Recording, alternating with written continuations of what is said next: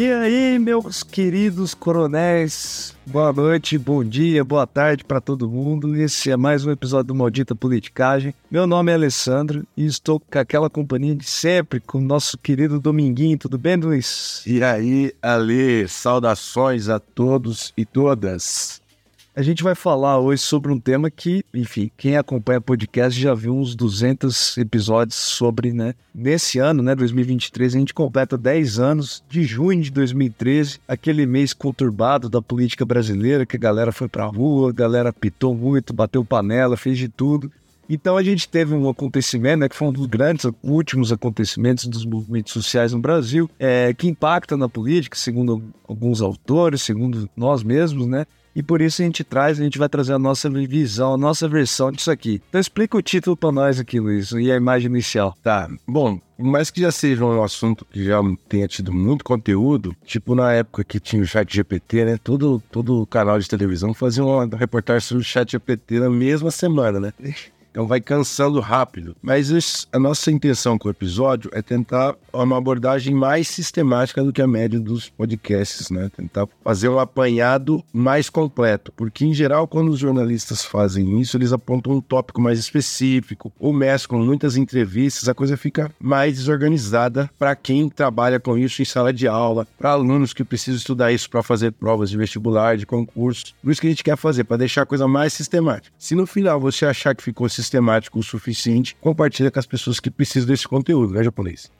E a ideia é a seguinte: naquele período ali, em junho de 2013, parte dos manifestantes falavam: o gigante acordou, oh, oh, o gigante acordou, né? Porque o Brasil estava se levantando do berço esplêndido para poder se manifestar, criticar o governo, pedir melhorias nos serviços públicos. Teve até uma campanha, uma propaganda do, do Johnny Walker, do, do Whisky, que era um pedaço do morro lá do Rio de Janeiro. Hum. Nossa. Eu não sei não, teve, eu vi na internet, tá no YouTube, pode procurar. O, o, o, o Pão de Açúcar começava a caminhar, um gigante, e aí terminava com o Johnny Walker, continue andando no Brasil. Olha, você vê que as empresas se apropriam também disso, né? É, pô, o Johnny Walker podia fazer uma fezinha pra gente depois desse aqui, né? Podia dar, entrar no apoia-se ali, né? Bom, mas, aí, é, como depois da sucessão dos fatos, os, os, anos seguintes provaram que aquilo ali foi um ponto de partida, o início, não necessariamente a causa, de uma série de outras coisas não tão boas assim do Brasil. Por isso que o gigante acordou, tropeçou e bateu a cabeça. Entendeu?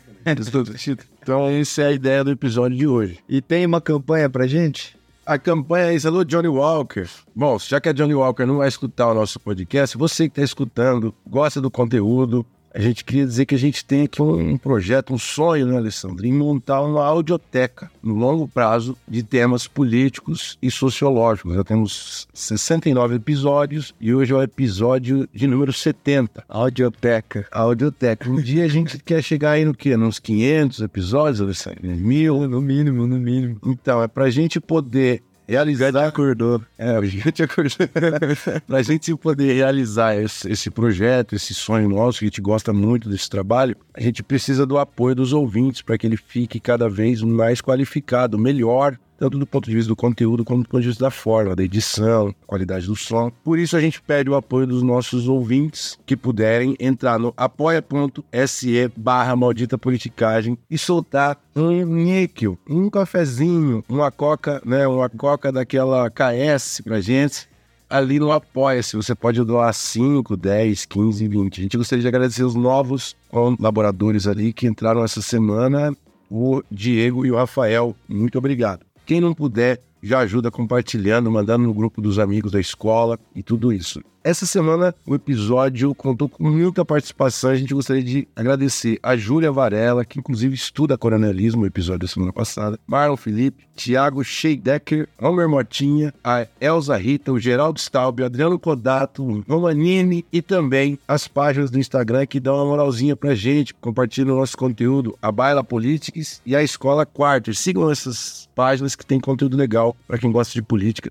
A Baila mexe com marketing político e comunicação política política, e a escola Quarter é uma escola de métodos em ciências sociais. Então, tem muito conteúdo para vocês. E aí? Ô Luiz, o Adriano lançou um desafio para nós. O Ciro Gomes é coronel ou não é? Pois é, ele já quebrou, né? A gente ficar uns três dias pensando sobre isso, mas a gente vai respondê-lo num episódio sobre o Ciro Gomes muito em breve. É, segura aí, Breno, segura aí. Então, descrição dos blocos do episódio de hoje, né? No primeiro bloco a gente vai fazer uma reconstituição né, uma narrativa histórica dos, dos fatos e do desenvolvimento desses acontecimentos em junho de 2013 é, utilizando uma referência especial sobre o tema. No segundo bloco, a gente vai trazer questões mais amplas, né? A gente vai tematizar aqui qual, qual foi é, o desenrolar da história, né? Quais foram as consequências para a política brasileira como um todo.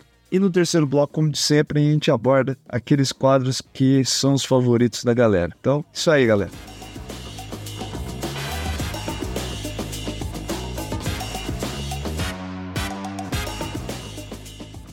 Ô Luiz, você foi, participou desse, desse evento aí de junho de 2013? Olha, não é que eu seja um cara alienado ou muito alienado, mas eu não participei de nenhuma passeata. A quereja também? Não, tava aqui em Curitiba, eu dava aula à noite, né? Então não tinha como sair. Os atos foram à noite, os atos à tarde eu tava preparando a aula, eu não entendi.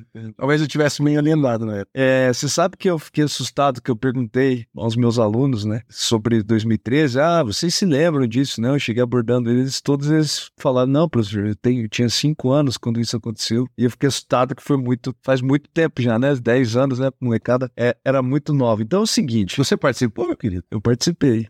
É? Participei. Minha voz, minha voz vai sumindo assim, mas eu participei sim. É, se eu soubesse que o gigante ia capotar depois, eu não teria participado, né? Mas faz parte. Então vamos lá. 2013, Luiz sabe como estava o Brasil, né? Tem informações prévias pra galera ter um contexto assim. O ano de 2013 foi o ano que a música da Anitta explodiu prepare, prepara, Ana, Ana, show das então, a Anitta estava aí surfando na popularidade desde aquela época. E o filme, o filme de melhor Oscar foi o filme Argo. Tem gente que nem assistiu esse filme, né? Mas é novo.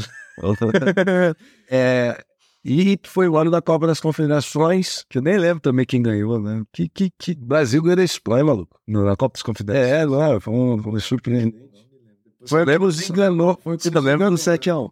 Bom, mas o Brasil tinha é, uma taxa muito pequena do desemprego no ponto de vista histórico da nossa nação, né, apenas 4%. Né? O ano 2003 também foi marcado pelo maior número de greves registrado no Brasil, né? mais de 2 mil greves. Meu Deus do céu, o Brasil estava parando. Né? Aumento de custo de vida, já se falava muito é, da inflação no período. Né? Tinha ali uma várias coisas fora do lugar ali que a gente ainda não entendia muito bem. Eu me lembro que em Curitiba é, já estava, já existia uma espécie de revolta por parte dos estudantes, por exemplo, com os aumentos sucessivos da, da tarifa de ônibus, né, que vai ser depois o elemento central. Mas enfim, trouxe aqui o contexto, mas a gente vai abordar um livro específico que saiu recentemente, né, sobre esse mês é, de 2013. É o livro 13, A Política de Rua de Lula a Dilma, da professora Angela Alonso, que é a professora titular de Sociologia da USP, da Universidade de São Paulo, e também pesquisadora do Centro Brasileiro de Análise e Planejamento, SEBRA. Na nossa opinião, esse é o livro com os melhores argumentos sobre aquela, aquele fenômeno, aquela pancadaria que foi junho de 2013. É porque existem muitas questões que envolvem, tem muitos livros, né? Tem livros que foram já publicados mesmo em 2013, que Cidades Rebeldes pela Boitempo. Recentemente agora saiu uma porção de livros de tal tema que já tem uma bibliografia considerável, divergências importantes, e a gente quer sistematizar isso tudo para vocês e acho que o livro da professora Ângela acaba sendo um ótimo fio condutor para isso. Quem gosta do assunto vale a pena conhecer esse livro e outros que a gente vai citar aqui. Mas, embora tenha assim, uma certa euforia, tem uma euforia por um lado sobre o que foi junho de 2013, gente que fala que foi uma primavera brasileira, a insurreição, né, um levante. Esse negócio de primavera enche o saco. É, tem mais primavera do que mais primavera do que jogo do, de, do futebol, né? tem gente que fala que foi uma contra-revolução reacionária. Enfim, existe uma certa afetação na análise, né? E a definição da professora Ângela é de que foi um ciclo de protesto ou ciclo de confronto, o que significa que é uma sequência de manifestações coletivas em escalada que crescem em frequência, intensidade, número e variedade de participantes e a adesão de cidadãos previamente organizados. Pico desse ciclo irrompe as atividades rotineiras da sociedade, trabalho, trânsito, as escolas, funcionamento até do serviço público, e é seguido por respostas estatais e rápida desmobilização. É um pico, é um ciclo, normalmente dura uma semana, duas semanas, três semanas. Como nós veremos aqui, esse durou um pouco mais, durou um mês. E aí, então, vamos fazer a recapitulação desses acontecimentos através de capítulos e etapas que o Luiz Domingos, inclusive, nomeou aqui. Conta pra gente por que, que você deu o primeiro episódio aqui do, do acontecimento, você deu o título de A Lenha. Então, porque a, a memória forte do, do que aconteceu em junho de 2013 se dá a partir das passeatas contra os aumentos nos transportes das grandes cidades brasileiras, como você disse. Mas, na verdade, a coisa começa antes, né? E é por isso que, que o livro da autora se dedica a entender a origem desses protestos que remontam ao próprio período do governo Lula, que foi cozinhando novas demandas e novas insatisfações da sociedade. Mas antes da, da, dos fervos ali, da molecada queimando pneu contra o aumento das tarifas, os primeiros dias de junho já tiveram manifestações importantes. E eu coloquei o nome de lenha, porque essa lenha é que vai pegar fogo. É, todo, todo junho tem essa lenha, né? essa coisa de, da parada LGBT, da Marcha para Jesus, né? É, naquele junho de 2013 nós tivemos protestos contra a insegurança, né? Pedindo por mais segurança, obras públicas, marcha da maconha. É, existia também aquela coisa do aquela discussão quanto à usina de Belo Monte, né? Sim, a, o movimento indígena, os militantes que apoiavam esse movimento, estavam muito mobilizados naquele período, já antes, em maio, questionando a construção da usina de Belo Monte, questionando a demarcação de suas terras. Várias etnias se mobilizaram, mais de 60 episódios de mobilizações indígenas, com dezenas ou centenas de pessoas em várias regiões do Brasil. Teve gente até que chamou de primavera indígena, é. mais primavera. Você que não gosta de primavera, né? E é preciso ressaltar também que nós tínhamos naquele período já as obras da Copa do Mundo de 2014, né, e da Copa das Confederações que ocorreria em 2013, é, todas essas como um símbolo de dinheiro mal gasto, né, de uma coisa de é, que o Estado na verdade não estava visando os objetivos mais urgentes da população brasileira. O Ronaldo deu aquela famosa declaração, né, nos faz Copa com, com hospital, né? É. Lembra daquela, daquela... O Ronaldo jogador, né? É, o Ronaldo fenômeno, né? Não o Ronaldinho Gaúcho, que a população, por sua vez, falava que, que queria hospital padrão FIFA, queria escolas padrão FIFA. É, pois é. Mas o fato é que existiam várias, então, mobilizações, né? Uma, uma lenha, né? Como o Luiz nomeou aqui, já principalmente focando ali nas regiões sudeste, no centro-oeste e no sul do Brasil, né? Concentrado nessas regiões, existiam já essas pequenas mobilizações que poderiam, né? Que eram potenciais grandes mobilizações. Aí vamos para o segundo ponto aqui, né? Segundo, vai nós tivemos o estopim. Por que estopim do menino? Porque é quando pega fogo.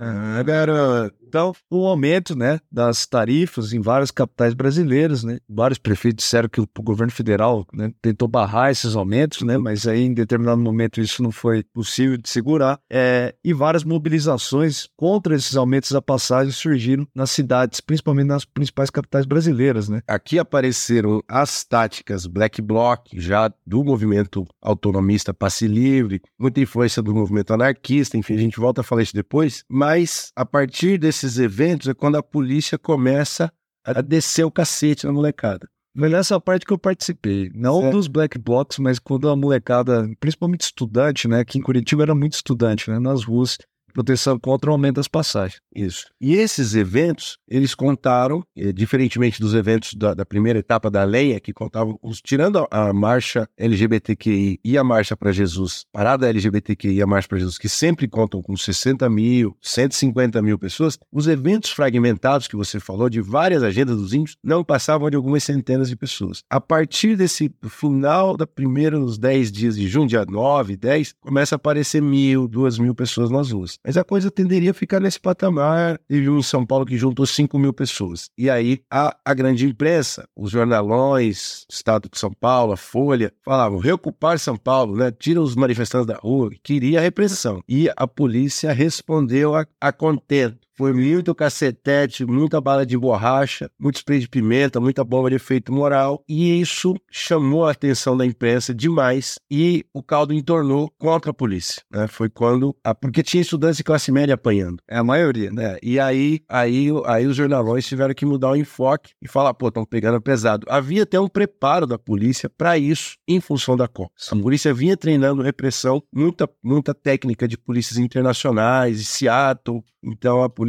tava assim, era um teste para ela bater mais mesmo, né? É. Ter gostoso ali. E aí, aí a coisa virou. Mas nós temos então, né? Então, primeiro momento, é, essas, essa lenha, né? Essa coisa, esses fragmentados, fragmentados, né? É, no segundo momento, então, a gente tem esse primeira, essa primeira onda de protestos, né? Protestos de pequena escala, né? Podemos dizer assim, é, e que tem a organização de alguns movimentos sociais, né? Movimentos sociais estudantis, né? O movimento Passe Livre, que já tinha alguns anos de existência, mas ainda era muito pequeno, né?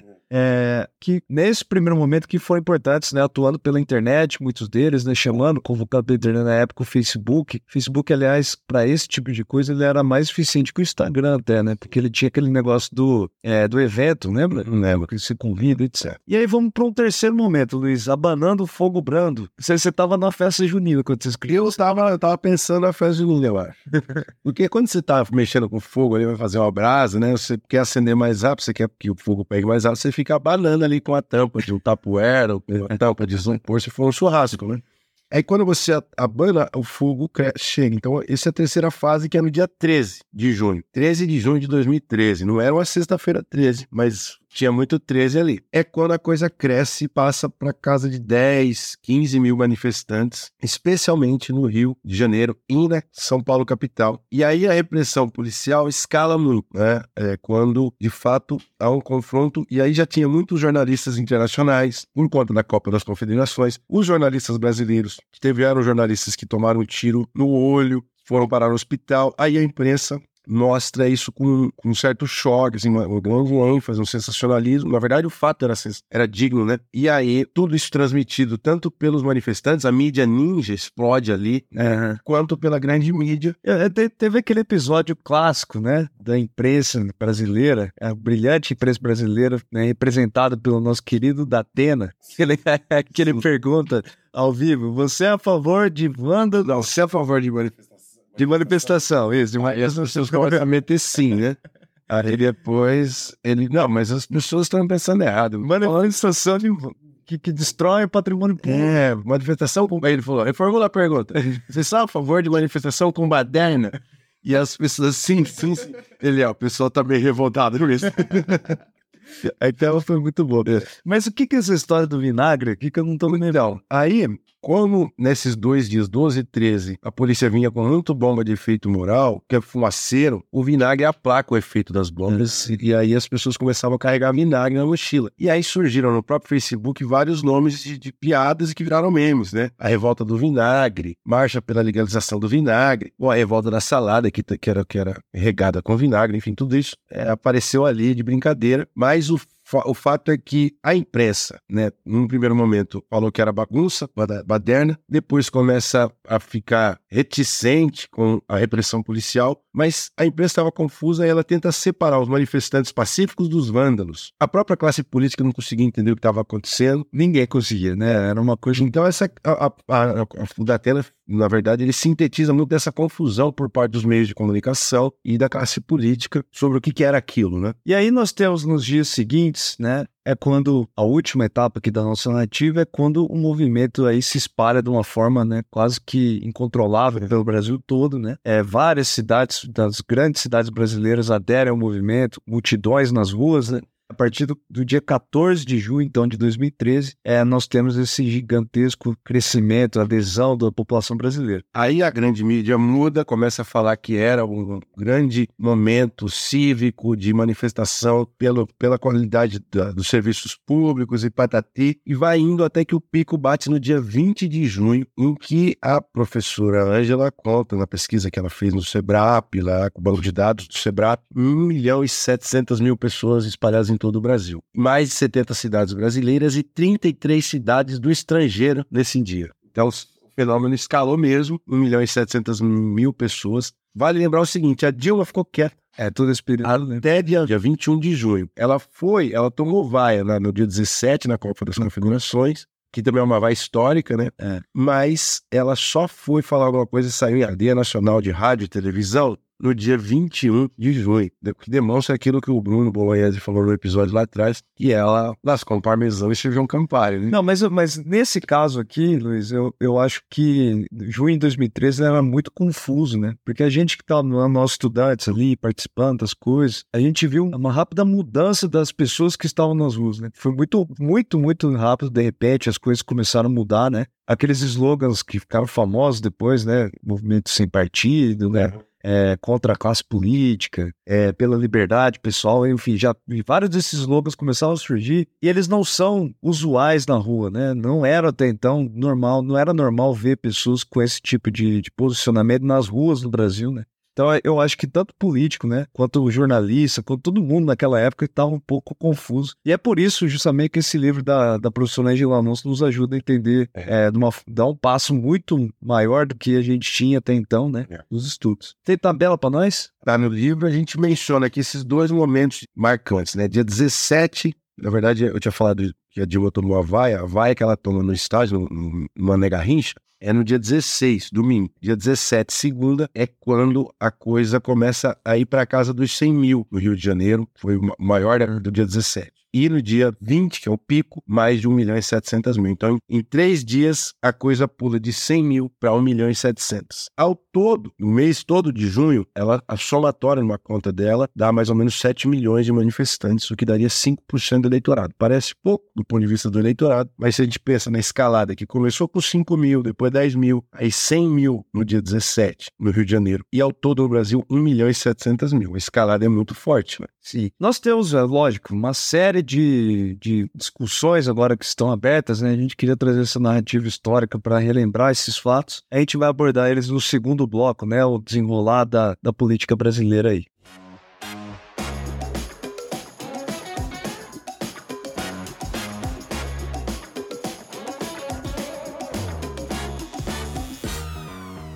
Vamos lá, Luiz. Então, veja, é no dia 21, você falou, né? O CF foi à TV, anunciou aqueles pactos lá, os cinco pactos, que foi a resposta do governo, mas claramente, né, o governo estava um pouco perdido, né? Tanto é. que os pactos responderam, segundo a Angela Alonso, para um fragmento que não é necessariamente aquele que representava o geral que estava na rua, né? A maior parte. Então essa confusão toda, a cara da Dilma naquilo lá já mostrava a confusão que estava por parte do governo, não sabia, né, quem, o que, do que se trata, né, essa, essa manifestação como um todo, né, existia toda essa confusão. Inclusive, desculpa interromper, um ministro, um dos mais importantes da Dilma época, Gilberto Carvalho, foi entrevistado pra, pela autora do livro, recentemente, em 2019, e ele disse, ó, bem na verdade, a gente estava confuso, a gente não sabia que está acontecendo. Falou real. Então vamos, vamos, vamos girar em torno dessa questão. Será que aquilo, o que aconteceu em junho de 2013, era algo improvável, totalmente inesperado? Não, não, não era possível de prever alguma coisa, né? De conseguir diagnosticar o que estava acontecendo? O que, que você acha? Que a tese, vamos dizer assim, que tem o ótimo, foi um trovão, foi um raio no céu azul? O argumento é que não, não foi. Aquilo ali não é o começo de algo necessariamente novo. Já é um ponto de chegada, é o resultado de uma série de mudanças experimentado na sociedade brasileira na década anterior. Isso aqui já é uma resposta importante, né? Aquelas, todas aquelas teses de que 2013 inaugura uma série de coisas, aqui cai por terra no segundo argumento da Angela Alonso, né? Na verdade, é um estopim, como você falou ali, né? O encontro, né, de várias, vários fragmentos sociais que já estavam presentes, já existiam na sociedade, né? De modo direto, dá para dizer, embora o PT estava tendo várias vitórias nas eleições presidenciais, foram três seguidas, isso não significava que havia consenso na sociedade sobre as políticas do governo. Sim. Aquilo que o governo ia fazendo ia causando reações à esquerda e à direita, descontentamentos. A esquerda achava que o governo não era tão à esquerda e a direita achava que o governo estava indo para a esquerda. Basicamente, vai, começa por aqui. Né? Então, esse dissenso, esse não consenso em torno do que estava acontecendo na década anterior, se dava em três zonas de conflito. Por que zonas de conflito? Porque não são conflitos só com duas pessoas. São arenas, são ringues em que várias partes da sociedade, vários grupos da sociedade se colocam com posições diferentes. Por isso, a ideia de zonas de conflito. Algo que eu acho interessante nesse conteúdo é que é, no Brasil, historicamente, né, antes dos anos 2000, antes do governo Lula, é, nós temos prevalecimento de movimentos sociais mais alinhados à esquerda, né? É, a lei da democratização. Isso se deve, né, por um motivo muito óbvio, né, até que uma maior parte dos, dos governos eram mais ideologicamente alinhados à direita tradicional brasileira, né, ditadura militar, etc, que foi uma cozinha, né, dos movimentos sociais que surgiram na ditadura militar, Sarney, Collor, Itamar, Fernando Henrique, governos de direita e centro-direita. Isso. Aí a rua era da esquerda. A rua sempre foi da esquerda, né, tradicionalmente no Brasil. Só que durante os anos Lula, e esse é o argumento da, da Angela Alonso, né, existia o contrário, né? A, esquerda, a direita, que nunca tinha sido um ator da rua, estava ali criando insatisfações, né? Estava fomentando uma série de, de questões. E formando, formando grupos, organizando os grupos, né? É. Esses, se totalmente esses, é, grupos de moradores de bairro contra a corrupção. Jovens liberais, conservadores, evangélicos, incomodados incomodados com as pautas morais, né? Os ataques morais na, na, visão deles, tudo isso já existia, não surgiu em 2013, né? Então essa visão de que 2013 criou esse neoconservadorismo, esse, essa direita radical, isso é falso. Já, né? É, já existia tudo isso, só não existia ainda, né? A, o encontro deles na rua. É isso que acontece a partir de um certo momento de junho de 2013. Então. E aí, para sistematizar, são três essas zonas de conflito que abarcam vários grupos, dezenas de movimentos da sociedade. Primeiro, a zona da redistribuição, que tem a ver com as políticas de né, distribuição de renda, mas também acesso à terra. Portanto, você tinha de um lado os indígenas, de outro lado os produtores, de um lado o MTST, que queria espaço urbano. É o bolo surgiu por aí, né? Segundo tema, o da moralidade privada, em primeiro lugar, a orientação moral das pessoas. O Supremo tinha autorizado o casamento gay, tinha autorizado o aborto de gravidez com problema de malformação encefálica e tinha aprovado o direito da marcha da maconha se realizar. Então são questões de moralidade privada que estavam já mexendo aqueles que eram contra. E a moralidade pública era o tema da corrupção. O mensalão, lá em 2005, 2006, dispara a questão da corrupção que vem mobilizando o movimento Cansei, é, os, os caras, Luciano Huck, que a galera cansei, sem partido, sem partido. Então, é, esse ponto é importante porque aqui tá essa, essa, esse ataque à classe política tradicional. Né? O argumento do Roberto Andrés, que, que apareceu inclusive no, no assunto, né? Autor do outro livro, A Razões dos Centavos, que é um livro recente também. Ele enfatiza que 2013 criou uma, um vácuo do poder, né? Justamente baseado aqui nesses argumentos de nessas críticas da, da manifestação contra a classe política como um todo, né?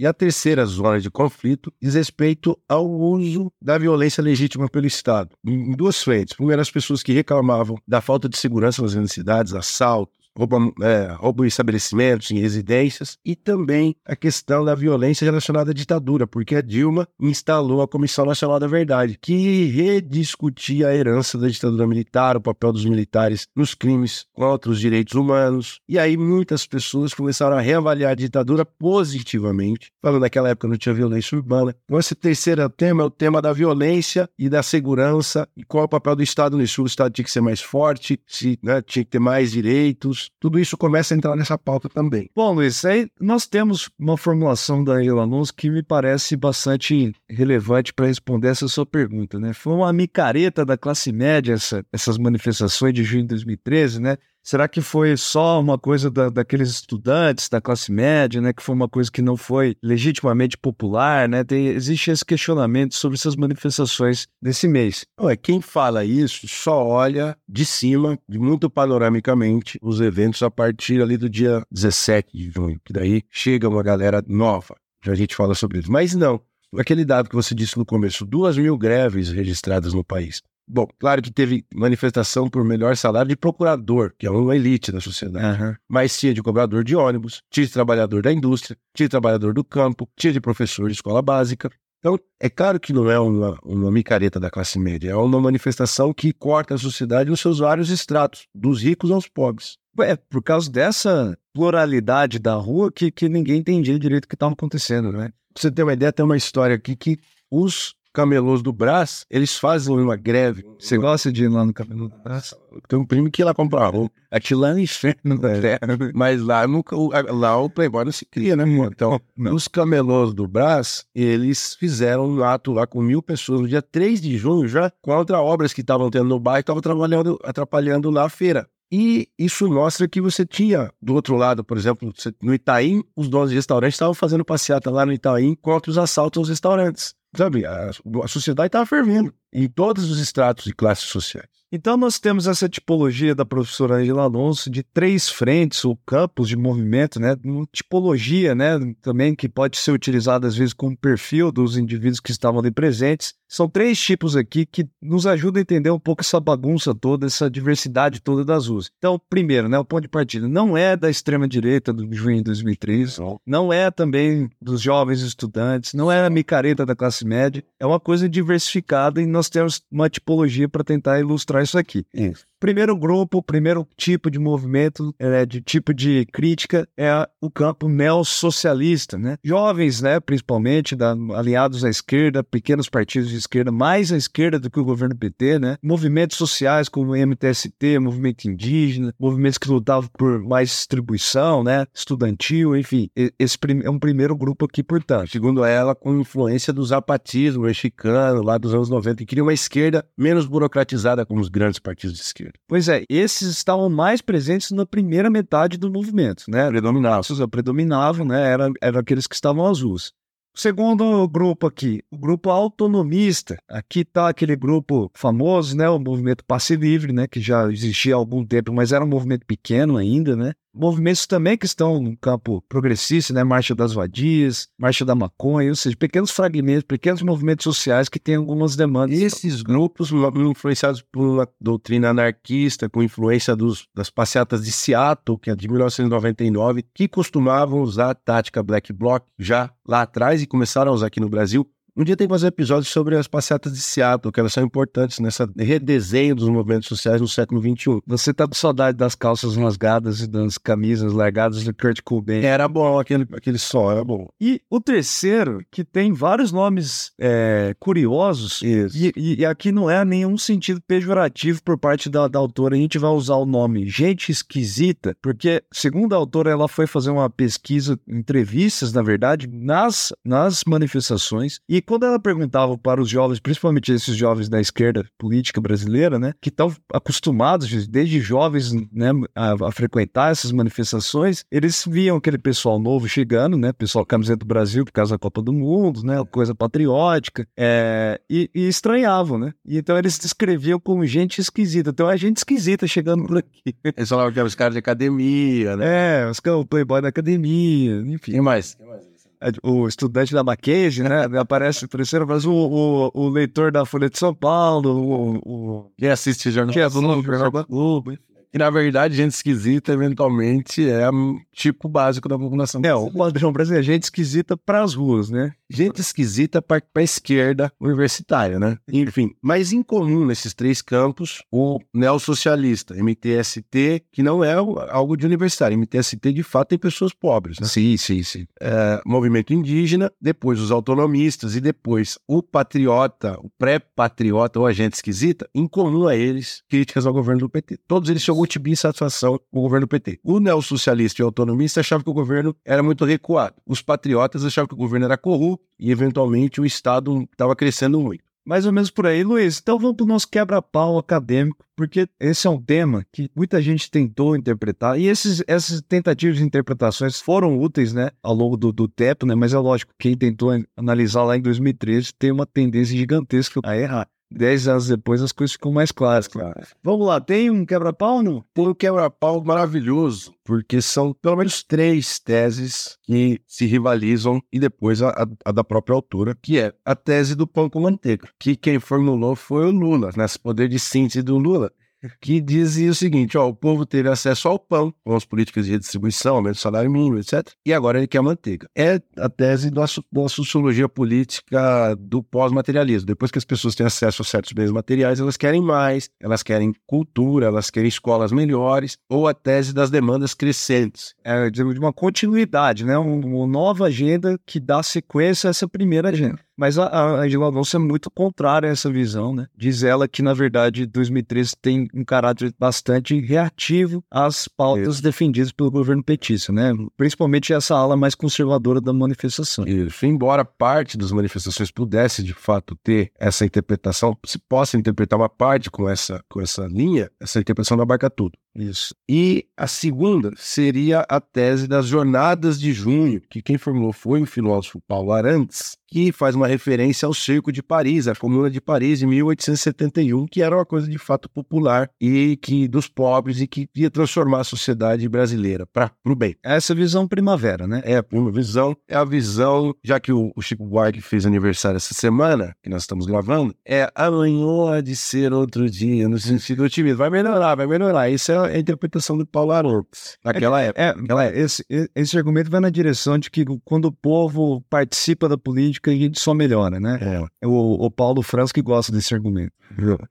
E a terceira tese é a tese do sequestro ou da captura, que quem formulou foi a filósofa Marilena Chauí, e que ela dizia o seguinte: aquilo ali começou com uma coisa de esquerda e foi capturado, sequestrado pela direita. Por que, que também está errado? Porque não começou com uma coisa só de esquerda. Já começa com uma coisa, com movimentos reativos à direita. não é? É. Então, na- na- no nascimento já tem direito. A tese do sequestro, de, de alguma forma, ela mostra que talvez a mídia tenha cagado com o negócio. Que a culpa talvez seja da mídia, né? E aí desconsidera que esse conservadorismo que tem sempre muito latente no Brasil não estava se organizando desde a década anterior. Desconsidera isso. não é? Ah, é, pois é. Entendeu? Então, se você adota que a coisa nasce progressista e termina conservadora, você está ignorando que os conservadores já estão na origem da coisa. É que, é que assim, quem vivenciou aquilo, eu, eu, eu tive essa impressão também, né?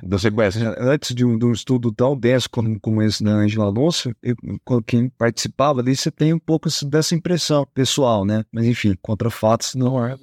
Mas é aí, Luiz, então vamos lá. É, o gigante acordou, né? Tropeçou e bateu a cabeça. E o fato é que em 2018 nós temos a eleição de Jair Bolsonaro, né? Qual é a relação, você acha, sua opinião, e baseado nesses estudos todo, todos, né? É, de 2013 com o Jair Bolsonaro? Eu acho que não dá para fazer uma relação direta, de jeito maneira, porque não dá para você olhar para junho de 2013 e para outubro de 2018 sem contar o que aconteceu durante, entre esses, sem considerar o que aconteceu entre esses meses. Veja, eu acho que de alguma forma ali está nascendo o ovo da serpente, do fascismo e da extrema direita no Brasil. Mas é preciso chocar o ovo. Sim. né? E quem que choca o ovo? Os eventos que vão acontecendo depois, tomados, guiados por decisões tomadas por atores importantes. Vamos lá. PSDB e Aécio Neves, quando querem questionar o resultado das eleições de 2014 e reativar o movimento pró-impeachment, que depois vai, vai se voltar contra o próprio Aécio Neves. Eu tava, desculpa te interromper, eu tava, eu tava pensando em, du- em duas coisas, né? A própria Angela Alonso chegou a citar na, na entrevista dela para a Folha de São Paulo que ela acha que faltou, por parte do governo PT, né, a visão de que era uma oportunidade de conseguir contato com as lideranças desses, de alguns grupos da direita que se mostravam democráticos e de acoplar eles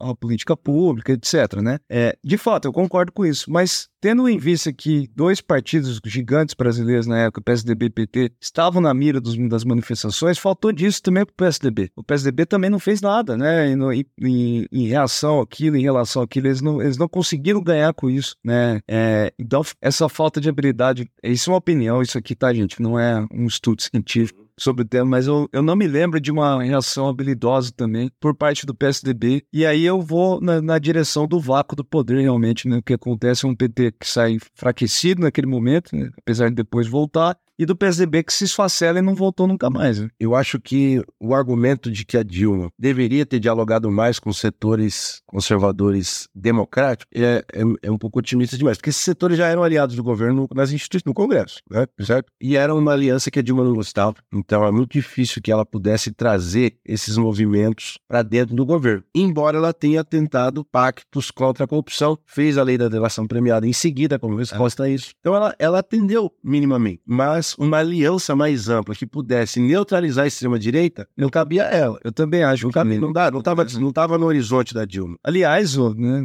outra coisa que, que é preciso lembrar que a gente não tocou no assunto foram as. Comissão da Verdade, né? Comissão Nacional da Verdade. As, foram as comissões da verdade, Comissão Nacional da Verdade, né? Que trazia à tona essa coisa da, da ditadura militar e a Dilma é um personagem importante nessa história toda, né? Então ela é, já é, ela já tem a imagem de ser contrária a esse, esse campo autoritário, esse campo nacionalista, já é, é difícil realmente, né? Mas o que, eu, o que eu acho é que, assim, para que tudo se encaminhasse como aconteceu tragicamente até a eleição do Bolsonaro e a pandemia sobre o governo Bolsonaro, que foi realmente um inferno, geração, que foi muito tenebroso para toda a sociedade brasileira, era preciso que nas instituições você tivesse uma série de passos e sequências de eventos que contribuíssem para isso. Não bastava junho de 2013 e, e o crescimento do, de uma nova direita no Brasil. Essa nova direita precisava ser ganhar espaço nas instituições. Ela foi ganhando por conta da autofagia da Lava Jato, por conta das atitudes centrífugas do Aécio, do PSDB e do PMDB com, com a decisão do impeachment. É. Aquilo tudo foi destruindo tudo. E ficou, o vácuo foi se abrindo para que uma figura como o Bolsonaro. E a extrema-direita, que já colocava ali um pouco a cabeça para fora, nascesse, viu?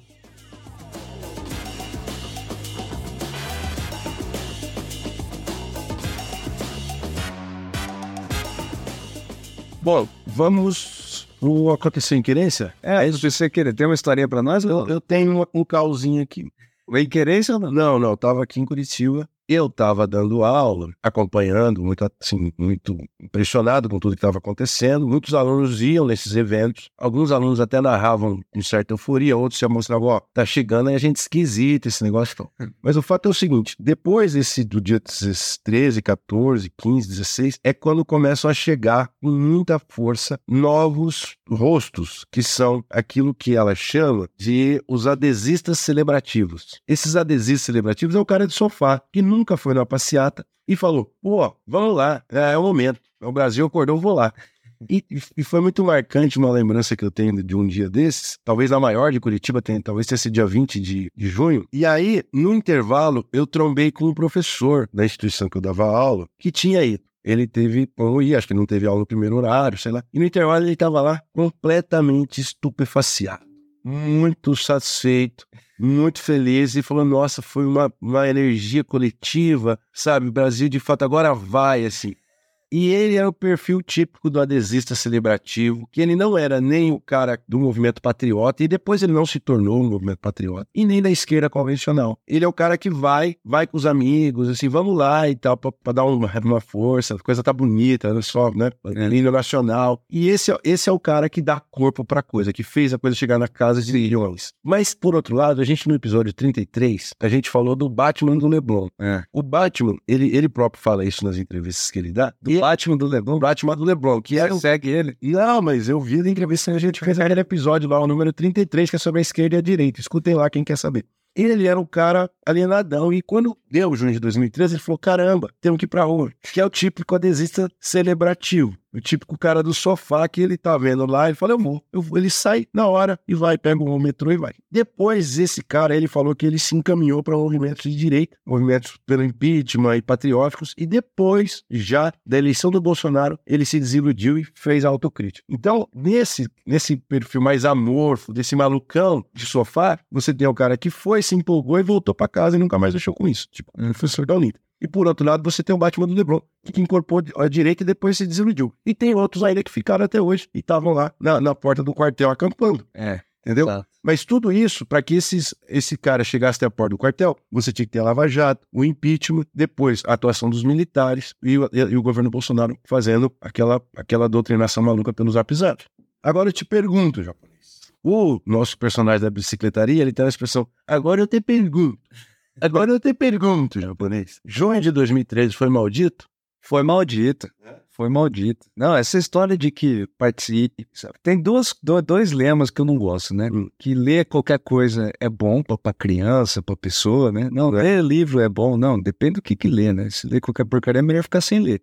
É, e que participação política necessariamente gera coisa boa também. É sempre bom participar. Não, não é, é bom. É sempre bom cantar a música do Geraldo Vandré e dar uma passeata na rua. Vem, não é bom. embora. Isso é, é. Não é bom, apesar, enfim, né? O governo governo tinha, sim, os motivos, trazia motivos para ser criticado, etc, né? Mas é o resultado final, eu não, pelo partindo do resultado final que isso gerou, esse vácuo no poder, essa desestruturação do, do establishment político, né? É, eu não faria, eu não iria para rua se eu votasse até. E mais, eu mandaria uma carta para Dilma Rousseff, falaria, se você tiver condição de manipular o resultado da Copa do Mundo, é melhor você começar a mexer seus pauzinhos.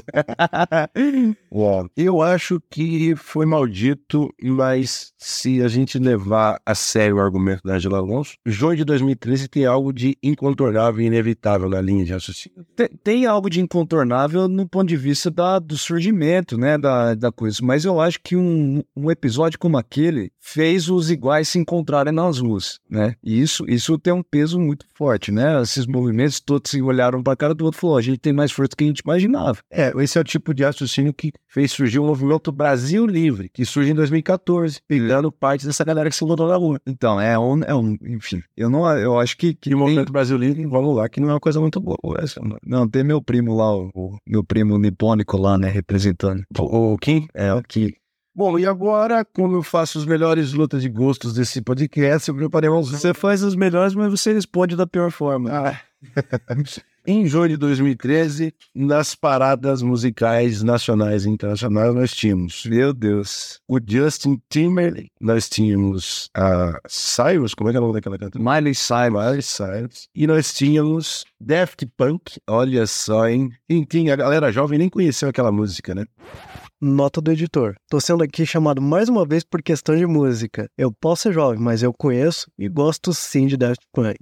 Mas era uma música que a nossa geração né? Não, mas eu acho, que, as- eu acho que as pessoas conhecem. Get Lucky. É, o Pharrell Williams, né? Isso. E depois, a Anitta. Vou dar quatro opções pra você. O que, que é melhor dessas quatro? Da, como é que é? Dani Cyrus? Miley, que daí?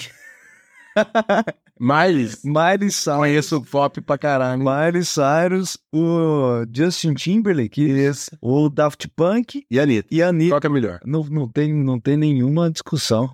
Isso aqui, Daft Punk é o melhor. Não, você tá enganado. Não, o senhor, o senhor já pegou e, e ouviu aquilo? Já é, Gustavo. Aquele, muito aquele, aquele álbum é muito bom, um dos melhores álbuns dos últimos 10 anos agora. Já não é mais 10 anos, né? 11 anos. É, é que é um dos melhores álbuns de todos, cara, dos últimos anos. Olha, vamos falar que é populismo meu, mas eu gosto da Anitta. Ah, que gosta da Anitta. Você, eu gosto da pessoa que ela representa, etc. Mas você nunca ouviu uma música da Anitta? Nunca ouvi Não isso. costumo me baixar pra escutar. Baixar é foda. Não costumo colocar no meu Spotify. Mas, é, quando toca é legal nos, nos eventos por aí. Eu não acreditaria em uma palavra que você tá falando.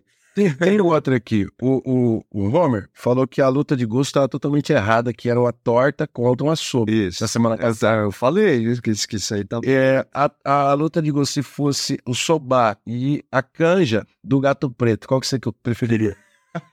Ganja do gato. Canja, o gato preto, pra quem não sabe, é um lugar aqui que o pessoal vai no fim de noite, numa casa de alimentação. A casa democrática. É, você vai lá comer bastante. Né, Quando a gente traz colegas de fora, vem para congresso aqui, a gente sempre leva lá todos os isotônicos antes e vai lá depois jantar para dormir bem. Eu nunca soube que tinha uma canja no gato preto, mas eu, eu ficaria com a canja, né? Aí. deve ser maravilhoso. Então é isso. Bom, eu gostaria de fazer alguns agradecimentos aqui ao José Suaco, que é professor no IESP da UERJ, que a gente recorre nesses temas que a gente não domina muito, ele deu umas dicas pra gente. Especialista em movimentos É sociais. isso. E a gente gostaria de dizer que, eh, se você gosta desse conteúdo, se você gostou desse episódio, se ele parece útil para você entender o que aconteceu, repasse para seus amigos, quem vai fazer vestibular, quem vai fazer concurso público. Esse tema cai bastante. Vai cair esse ano, É, né? vai cair. Então, repasse adiante no Zap Zap, comenta, enfim. E aqueles que tiverem aí o- como ajudar financeiramente, solta um caraminguazinho pra gente no apoia.se barra maldita politicagem, que o projeto vai crescendo. A gente teve uma audiência muito superior essa semana, agradecer ao Lucas da semana passada. Você disse que em parte por mérito do Lucas, em parte porque não teve rodada do Campeonato Brasileiro É. e os podcasts de futebol ficaram sem audiência. E a galera vai escutar sobre política, isso só é. É, exato. Fiquei super feliz durante a semana. Você vem com isso aqui pra mim, eu fiquei, eu fiquei chateado. Mas é isso. Se você gostou também, coloca cinco estrelinhas no Spotify pra gente, que isso ajuda a engajar e aparecer mais o conteúdo. E finalmente, comenta na caixa do Spotify, a galera tá usando bastante aquilo lá pra comentar. É, pena, é uma pena que a gente não pode responder as pessoas ali no Spotify, né? Mas a gente tá vendo sim as mensagens. Estamos muito agradecidos com as queridas mensagens que vocês mandam. Isso. E a gente também gosta quando vocês nos seguem, nos acompanham pelas redes sociais, o Instagram, arroba Maldita Politicagem, o Twitter, M Politicagem. Lembrando que esse episódio usou áudios do programa do Datena e do Jornal da Globo. É isso? É isso, falou gente esquisita. Falou, galera. Um abraço.